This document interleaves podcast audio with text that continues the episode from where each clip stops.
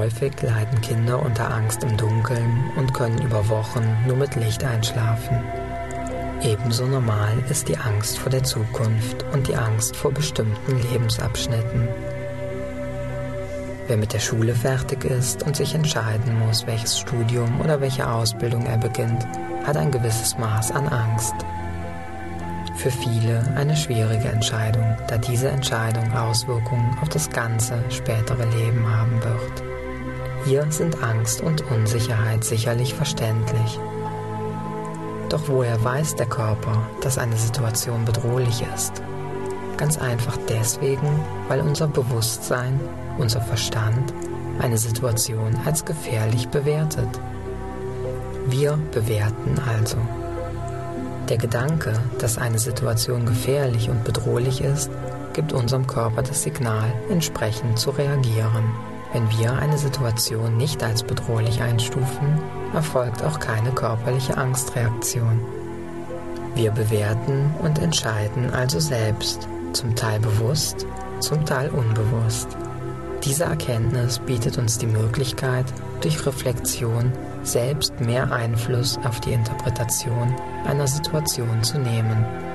Und dadurch bekommen wir auch Einfluss auf unsere Angstreaktion. Woher kann man erkennen, ob eine Angstreaktion als normal und üblich eingestuft werden kann? Und woran erkenne ich, dass meine Angst krankhaft ist? Man kann Angst haben vor Situationen, Gegenständen, Tätigkeiten oder Personen. Diese Angst kann zum Beispiel durch Erlebnisse in der Vergangenheit oder durch Vorstellungen, aber auch unbewusst verursacht worden sein.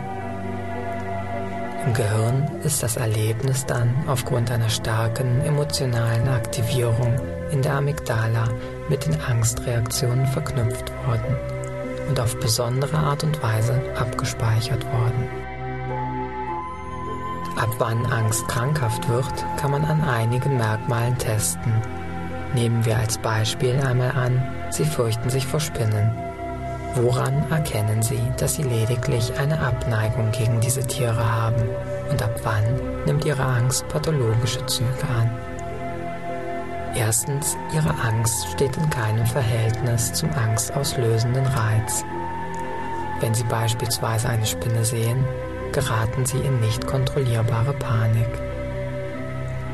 Zweitens, Sie haben keine Kontrolle über Ihre Angst. Die Angst kontrolliert Sie. Wenn Sie beispielsweise auf eine Spinne in Ihrem Pkw stoßen, sind Sie so panisch, dass Sie Gefahr laufen, einen schweren Unfall zu verursachen. Drittens, sie leiden unter dieser Angst. Die Angst bestimmt bereits ihr Leben. Eventuell sind sie sogar schon in ihren sozialen Kontakten zu anderen Menschen eingeschränkt. Sie gehen beispielsweise nicht nach draußen, da ihnen dort Spinnen begegnen könnten. Sie halten die Fenster geschlossen, damit keine Spinne in ihre Wohnung eindringen kann.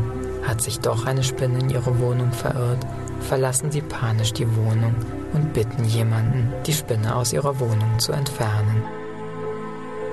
Viertens, sie wissen, dass ihre Angst übertrieben ist, sind ihr aber trotzdem ausgeliefert. Auch wenn sie wissen, dass von Spinnen in unserem Breitengraden keine Gefahr ausgeht, sind sie ohne die Kenntnis von Selbsthilfetechniken nicht in der Lage, die Angst zu kontrollieren.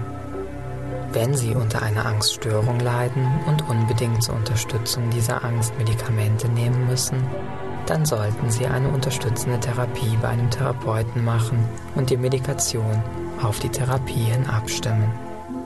Medikamente haben nun einmal neben der erwünschten Wirkung auch leider einige Nebenwirkungen. Daher ist es wichtig, Medikamente nur so lange zu nehmen, wie dies sinnvoll für Sie und angebracht ist.